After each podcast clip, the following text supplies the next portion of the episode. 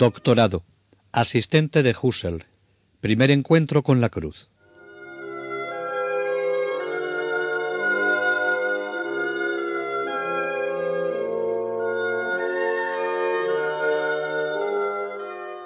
En julio de 1916 está ya en Friburgo. Se instala donde le había aconsejado una amiga que conocía la ciudad, en una aldea incorporada a la ciudad, en una casa que tenía cerca un restaurante donde poder comer. En cuanto pudo, fue a ver a su maestro Husserl. Se llevó una gran desilusión cuando él le comunicó que no había podido leer su tesis. Su mujer se disgustó al ver que Edith había hecho un viaje tan largo para nada. A lo que él contestó, La señorita Stein está muy contenta de conocer Friburgo y ver cómo me organizo yo aquí. También aprovechará mucho mi curso. El doctorado lo puede hacer la próxima vez que venga. Edith tomó con tranquilidad esta afirmación de su maestro. Yo no me desconcerté del todo, y pensaba para mis adentros que aquello no podía ser la última palabra sobre el asunto. Estaba claro que yo debía asistir al curso. La señora Husserl también acudía regularmente a él. Después, las dos esperábamos delante de la universidad hasta que salía el maestro, y juntos nos íbamos a pie. Un día en el que el matrimonio Husserl acompañaba a Edith a su casa, le dice el maestro Señorita Stein, mi mujer no me deja en paz. Necesito tiempo para leer su trabajo. Nunca he aceptado un trabajo sin conocerlo, pero esta vez lo voy a hacer. Vaya al decano y vea si le da un plazo lo más tarde posible para el examen, y así podré trabajar hasta entonces. Inmediatamente hice todas las gestiones necesarias. Tuve que recoger la carpeta con los tres cuadernos de casa de Husserl para presentarla en la facultad. Fui directamente al decano de la Facultad de Filosofía. Era un señor muy amable. El trabajo no lo podía juzgar nadie más que Husserl. Tendría que ser el ponente. Como asignaturas complementarias indiqué Historia y Literatura Modernas. Pedí el 3 de agosto como fecha para el examen. Como desde finales de julio terminaban las clases, la condición para fijar la fecha era que los profesores estuvieran, pues además de Husserl eran otros dos. No hubo inconveniente. Aunque se dedicó a preparar el examen, el matrimonio Husserl se preocupó de que una compañera pasase con ella un tiempo y así alternó el atender al curso que su maestro daba y al mismo tiempo participar en algunas excursiones. La opinión y aprecio que Husserl tenía de Edith se ponía de manifiesto en cualquier circunstancia. Una vez me dijo el maestro, de vuelta hacia su casa, que ahora no está usted en la sala de profesores, pues se hubiera puesto muy orgullosa. Les he contado a los colegas que usted se ha destacado también por sus méritos de guerra como enfermera. Edith hace a continuación una indicación que pone de relieve cómo capta todas las situaciones, y de paso quita importancia a la valoración que de ella hace siempre su maestro. Era muy importante para él que yo quedase bien en el examen. Ninguno de sus alumnos se había doctorado aún en Friburgo, y yo, por ser la primera, debía causar buena impresión. Otro día, que invitó a Edith y su amiga a su casa, les habló de sus experiencias respecto a los exámenes que se realizaban en los doctorados. Se exigía mucho. El cum laude era ya una buena nota. Magna cum laude se daba muy pocas veces, y summa cum laude era ya para los candidatos a la habilitación. Entonces me apunto al cum laude, dije yo bromeando. Dese por contenta si es que pasa, fue su respuesta. Esto fue un pequeño frenazo a mi presunción. Por lo demás, el maestro sufría y se sentía oprimido ante el imperativo de tener que leer a fondo mi trabajo. El profesor se dedicó con todo interés a leer el trabajo de esta aventajada alumna a la que tanto apreciaba. Un día le llamó a su estudio con el fin de que le hiciese algunas aclaraciones sobre algo que no había entendido del todo. Además, hablamos de la totalidad de la tesis. Es solamente un trabajo de aprendiz, le dije yo. No, nada de eso, en absoluto, contestó convencido. Lo encuentro muy personal. Este era el primer juicio que oía y me animó mucho. Edith y su amiga conocían el intenso trabajo a que estaba sometido su maestro. Se le juntaron muchas cosas. Escribir el segundo tomo de sus ideas para una fenomenología pura y filosofía fenomenológica. La muerte de su hijo en el frente y el traslado a Friburgo. Todo esto le había distraído en la marcha de sus ideas. Por otra parte, su vista no era buena. Esto le hizo sentir la necesidad de disponer de un asistente. Enterada Edith de esto, con mucho gusto hubiera hecho ese servicio, pero se hacía esta reflexión. Yo era una insignificancia, y Husserl el primero de los filósofos actuales, y según mi opinión, uno de los más grandes que sobrevivirán a su tiempo y marcarán la historia. Yo necesitaba consejo. Quería preguntarle a él mismo. Puedo esperar a después del examen.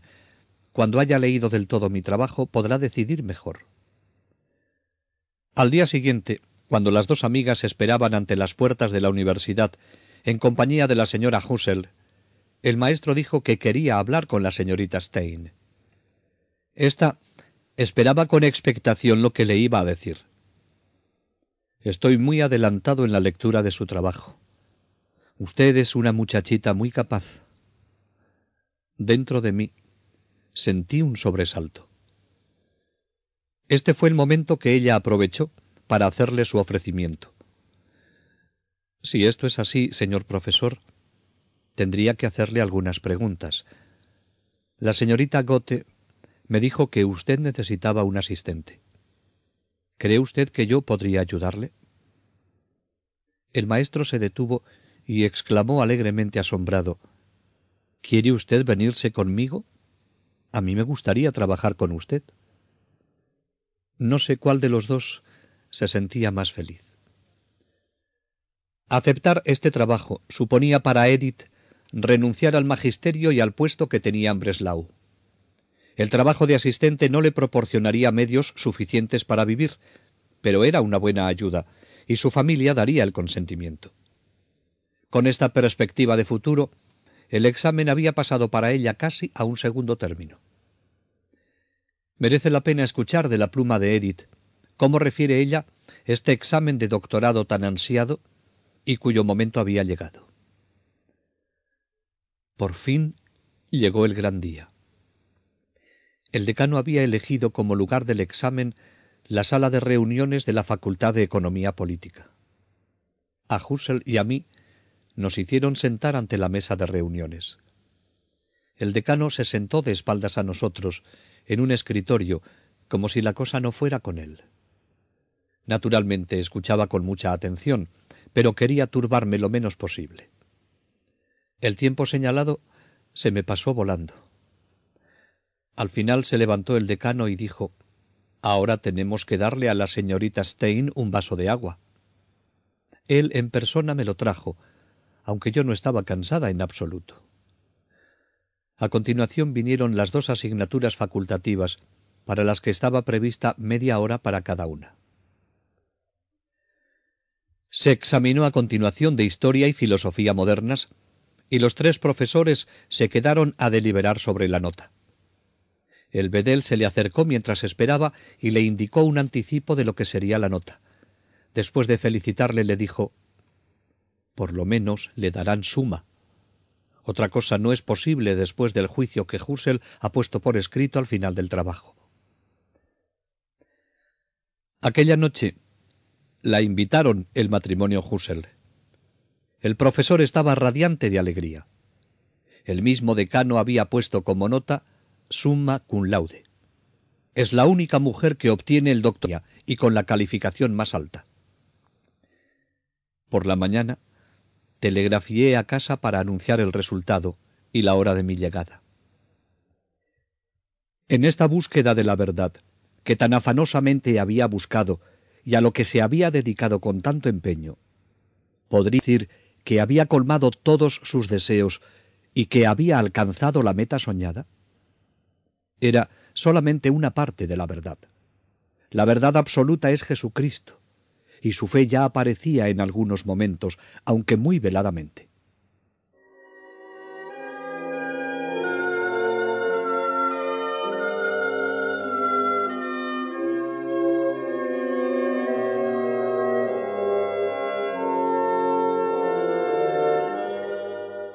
El 5 de octubre de 1916, Edith está de nuevo en Friburgo. Mientras la ciudad sufre cotidianamente la amenaza de bombardeos, comienza casi como en tiempo de paz el curso universitario correspondiente al semestre de invierno. En medio de este contraste, se mueve toda la vida cuando Edith comienza a desempeñar su cargo como auxiliar privada de Husser en su cátedra y como es natural en ella, se vuelca de lleno en su trabajo.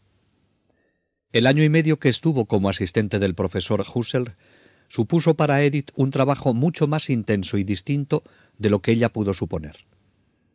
Enseguida pudo comprobar la amplitud de la tarea que le reservaba. Tuvo que descifrar miles de páginas, clasificarlas, resumirlas, material constituido por notas escritas en cualquier papel a merced de la inspiración, sin orden ni método. Más que un trabajo de asiste, tuvo que dedicarse primordialmente a un trabajo de secretaria y archivista. Pero ella está dispuesta a llevarlo a término, porque considera que un trabajo de estos no puede perderse, como se lo confía a su condiscípulo y amigo Roman. Ahora, en la medida en que mis otras ocupaciones me lo permitan, me he propuesto dar una nueva forma al material que tengo de modo que también sea accesible a otros. Si yo llegara tan lejos y él siguiera sin decidirse a tomar en sus manos de forma sistemática el trabajo, entonces, por mi cuenta, trataría de aclarar los puntos oscuros. Quizá le suene esto un tanto a megalomanía, pues según creo usted no tiene, y con toda razón, en alta estima mi talento filosófico. Pero ateniéndonos al asunto presente. No me parece que la tarea sea superior a mis modestas fuerzas. Del tiempo no debo preocuparme. La tarea de redactar en una forma sistemática todo el proceso de las investigaciones que su maestro no realizará, está dispuesta a hacerlo esta gran filósofa. A su amigo Ingarden le dice, Por lo que a mi trabajo se refiere, las dificultades son mucho mayores de lo que en un principio pude vislumbrar. El trabajo es inmenso, pero es que además trabajar con el querido maestro es complicadísimo. Lo grave del caso es que de ninguna manera quiere trabajar en común. Está siempre ocupado con cuestiones particulares, de las que me informa fielmente, pero es incapaz de echar un vistazo al trabajo que, basado en sus viejos materiales, estoy realizando a fin de que vuelva a tener una idea de conjunto que de momento ha perdido. En la medida en que esto no se logre, es imposible pensar en una formulación definitiva. Justamente por eso, la decisión que he tomado, tanto tiempo como esta situación se prolongue, es la de presentar tranquilamente la materia con su beneplácito o sin él, de forma que se entienda, pues en absoluto conviene que se pierda. Está convencida de la importancia que tiene todo este material de su maestro, y está dispuesta a todo el sacrificio necesario para que pueda quedar suficientemente ordenado. Todo esto requiere por parte de Edith un trabajo intenso y mucho tacto con su maestro, al mismo tiempo que le ayuda para desarrollar su propia reflexión personal. Y cuanto más progresa en la investigación, va comprobando mejor cómo su propia evolución se aleja del pensamiento de Husserl con el riesgo de una cierta diferencia con su maestro, que ella, como siempre, está dispuesta a asumir, y así se lo comunica a su amigo. De repente, se ha producido en mí un cambio, a raíz del cual creo saber poco más o menos qué es constitución, en ruptura con el idealismo. Trata de darle una explicación a Husserl, y aunque discuten acaloradamente, no se ponen de acuerdo. Con el paso del tiempo, Edith se convence cada vez más que no es posible progresar en un trabajo común. Pero si hay diferencias en la investigación, no la hay en la relación.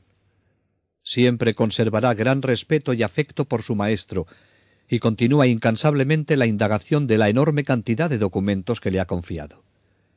Llega a estructurar y ordenar 57 manuscritos, y da forma, a partir de 9.500 páginas de archivos, al segundo tomo de sus ideas. Esto nos puede dar una pequeña idea de cuál fue el trabajo realizado por Edith en el corto periodo de tiempo que estuvo como ayudante de Husserl. Fue un año y medio lleno de dificultades. Como hemos visto, no coincidían las ideas del profesor y de la ayudante acerca de su trabajo en equipo. El deseo de Edith era ayudar al maestro en avanzar en sus investigaciones, en materializar las novedades que los especialistas esperaban de él, en preparar para la imprenta publicaciones durante largo tiempo pendientes. Asistía a todas las clases del maestro, para poder interpretar sus ideas ante los oyentes no familiarizados con ellas. Con esta finalidad, dirigió un seminario sobre fenomenología destinado a principiantes.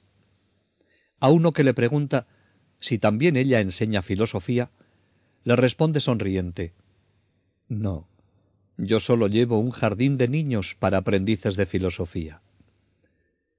Conviene recordar que de ese jardín de infancia filosófico de Edith, brotaron sabios de gran renombre.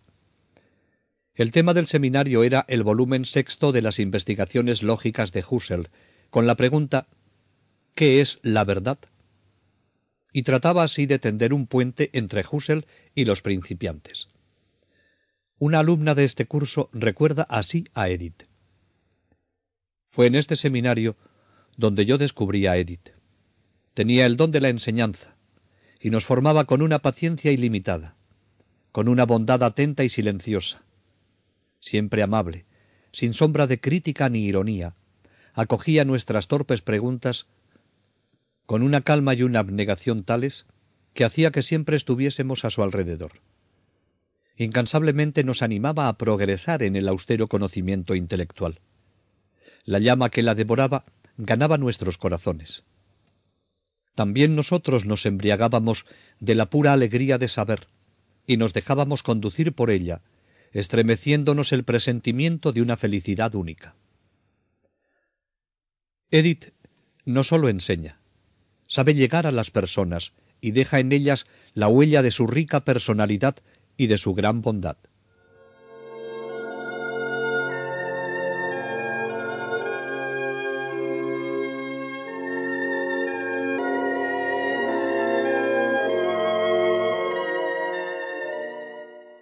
En noviembre de 1917 se recibe en Friburgo la noticia de la muerte de Adolf Reinach, caído en el frente de las Ardenas. Para Edith, este fue un golpe terrible. Pierde no solo a un profesor, sino a un amigo y a un confidente. Su alma queda sumida en las tinieblas, pues Reinach, radiante centro del círculo de Gotinga, junto con Husserl, ya no existe. Gracias a su bondad, se le permitió a Edith echar una primera mirada a ese mundo del amor divino, que parecía cerrado para ella. Pero el recuerdo de aquel significativo rayo de luz no le sirve ahora para nada. Aunque su dolor es tan grande, no piensa en ella, sino en su esposa, a la que supone rota por el dolor. Esta desea que le ayude a clasificar los escritos personales de su marido, con vistas a una publicación póstuma, a lo que Edith se muestra dispuesta. Junto a ella, se da cuenta de que lo que no descubre la lenta reflexión de la razón y la búsqueda lógica, lo hace en un momento la gracia de Dios. Si ella pensó cómo consolar a su amiga, se equivocó. La resignada y sobrenatural actitud de la señora Reinach hace a la descreída Edith el efecto de un segundo rayo luminoso no encuentra a una viuda totalmente abatida. A pesar de su inmensa pena, rebosa de santa esperanza, que es la que infunde verdadero consuelo y paz. Para Edith, esta experiencia hace que caigan todos los contraargumentos de la razón. A esta buscadora de la verdad, lo que la transforma no es un claro conocimiento, sino un contacto con la esencia de la verdad. La fe brilla para ella en el misterio de la cruz. El contacto con lo divino es tan intenso que crucifica el entendimiento porque lo supera. Edith experimenta la divinidad de Cristo, y esta fe ya nadie podrá quitársela. Pero aún la queda un largo camino por recorrer hasta sacar todas las consecuencias de esta experiencia. Para una pensadora como Edith, no es cosa fácil el romper todos los puentes y dar el salto a la nueva vida. Pero el impulso es tan vigoroso que años más tarde podrá escribir. Este fue mi primer encuentro con la cruz y con la divina virtud que ella infunde a los que la llevan. Entonces vi por primera vez y palpablemente ante mí, en su victoria sobre el aguijón de la muerte, a la iglesia nacida de la pasión del Redentor. Fue el momento en el que mi incredulidad se desplomó y Cristo irradió. Cristo en el misterio de la cruz. Edith empieza a vislumbrar la importancia de unir los dolores personales a los de Cristo. La fe hace posible este milagro de poder sufrir intensamente y recibir la fuerza que da el amor de quien primero sufrió por nosotros. La experiencia de la entrada de Cristo y de su misterio en su vida sacude todo su ser. La fe quiere penetrar en la vida de esta mujer, pero no es fácil, porque la fe exige el riesgo de la vida, acabar con las seguridades mantenidas hasta ahora y lanzarse en el vacío de la gracia divina. Alguien ha podido decir que, para una pensadora como Edith, no es cosa fácil romper todos los puentes y dar el salto a la nueva vida. Pero aunque el salto no lo dé en este momento, el camino está ya abierto. Su suerte está echada. Puede decirse que el encuentro con la señora Reinach en 1917 ha dado la orientación que desde tiempo atrás venía buscando. La luz que iluminó a Edith en el encuentro con la señora Reinach no se contenta con iluminar, sino que siente la exigencia de abrazarse a ella. La verdad, por la que tanto ha suspirado, le produce temor al querer abrazarse a ella. Será necesaria una nueva intervención divina, a través de esas mediaciones humanas que emplea el Señor, a fin de comprender en toda su pureza y grandiosidad la auténtica verdad. En estas circunstancias es como Edith experimenta el encuentro con la cruz. Experiencia determinante en su camino hacia la fe plena, pero cuyo secreto guardará durante mucho tiempo.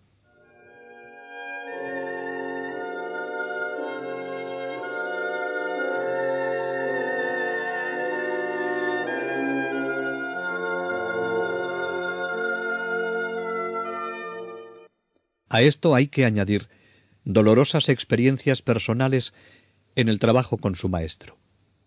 Se va apoderando de ella la impresión de que Husserl piensa en aprovechar su trabajo más para la realización de sus propósitos personales que para una tarea conjunta en equipo. Su función se va limitando a la ordenación de manuscritos, algo que no llena sus aspiraciones filosóficas y de investigación. Por fin, en febrero de 1917, le presenta su dimisión. Su proceso de madurez reclamaba independencia. Edith, a la vez que había comprendido y asimilado las tesis de la fenomenología, quería dirigirse hacia el objeto del conocimiento por un camino más realista que su maestro. La deja libre. Edith seguirá venerando profundamente al hombre genial y para ella será siempre el Maestro. Y ninguna flaqueza humana logrará enturbiar esta imagen. Aquí se pone de manifiesto toda la grandeza del alma de esta mujer que sabe mantener la amistad y el agradecimiento a pesar de las diferencias que puedan surgir. Una vez que las clases terminan con el semestre de verano, regresa a Breslau para pasar con su familia. En octubre de 1918, de nuevo se encuentra en Friburgo para atender a Husserl, que está enfermo. Con él habla de su futuro. Ella le manifiesta el deseo que siempre ha tenido de enseñar en la universidad, para lo que se requería acceder a una cátedra. Hasta entonces, ninguna mujer lo había hecho. Por tanto, la dificultad es grande. Presenta una solicitud de concurso a cátedra. Husserl le promete que le ayudará ante sus antiguos colegas de Gotinga. No fueron solo palabras. Escribió una carta en la que elogia a su hasta hace poco ayudante, y termina con estas palabras que dicen bien la opinión que sobre ella tenía.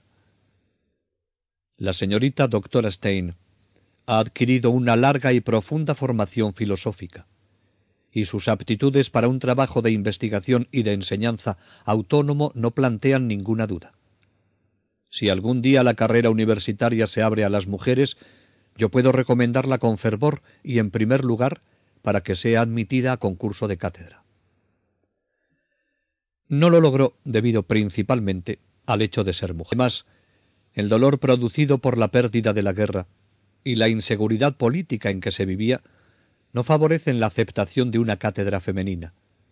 Y en los años de la posguerra es todavía algo realmente nuevo.